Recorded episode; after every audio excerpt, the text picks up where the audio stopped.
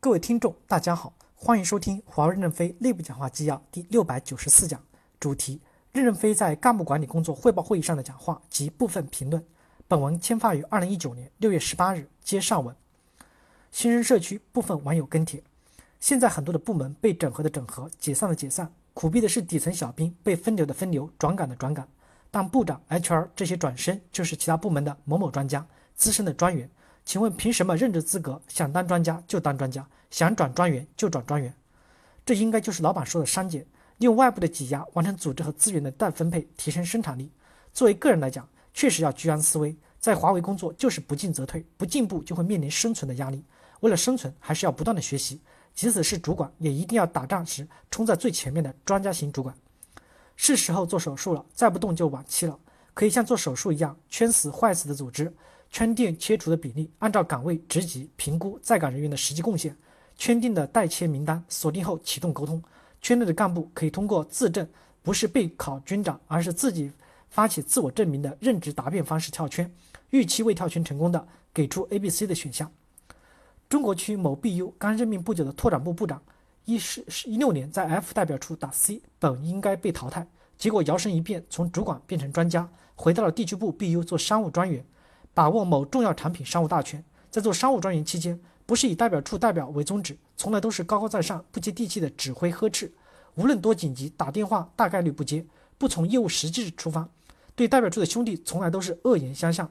由于其握大把握大权，代表处没有办法，经常各种供奉。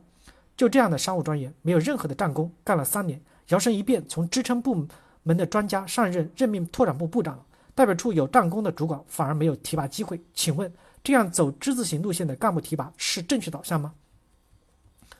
一线的项目养着一堆给领导汇报进展的人，打开打开活看看，活基本都不是他们干的，拿着所谓管理的名头，压着十五、十六级的人给干活，然后还各种简单的粗暴，需要指导和意见的时候，从来没有给予给对过，只一句搞不定你就咋咋咋。相比互联网公司对干部的管理太过仁慈和温和。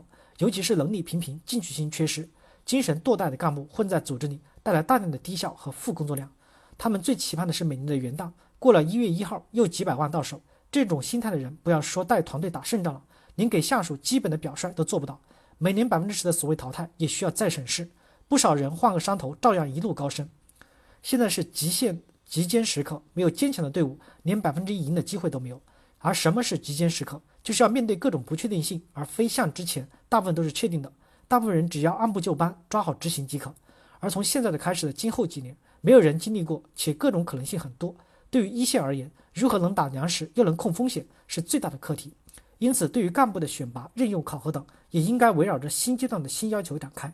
具体的说，就是需要有坚定的信念、锐意进取的、敢于尝试的、不拘泥于成规的、敢于犯上的、虚怀若谷的人上。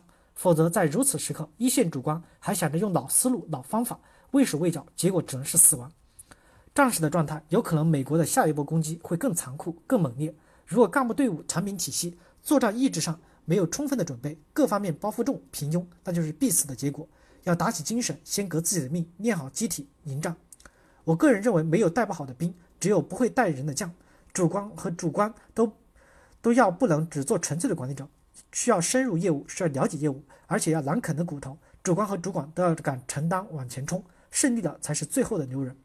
一线作战的部队坚持宰相必起于州郡，猛将必发于卒伍。要选拔有成功经验的人，不管大项目成功、小项目成功，干部选拔的最高标准是实践，用事实和结果说话，打破关系网。因材施位，成绩突出者当领导，当 leader；无实际真本领者退位让贤。平庸的人往往情商高，是大公司里面标准的油腻的中层。其实也好理解，换做你我也喜欢下面的兄弟情商高、听话。但对公司来说，当这样的中层成为主流就危险了。精致的利益利己主义者太多了，都是情商高、情商智商高的，会包装自己，会讨好利益关系人，难呀。理论需要从实践中来，需要能落回实践中去。我们不一味的反对从实践中总结理论，但如果专业的人普遍认为是假大空。纯粹为了包装哄骗外行人士，就不能一再坚持浪费人力，否则就有躲避实战、一味扯淡之嫌了。感谢大家的收听，敬请期待下一讲内容。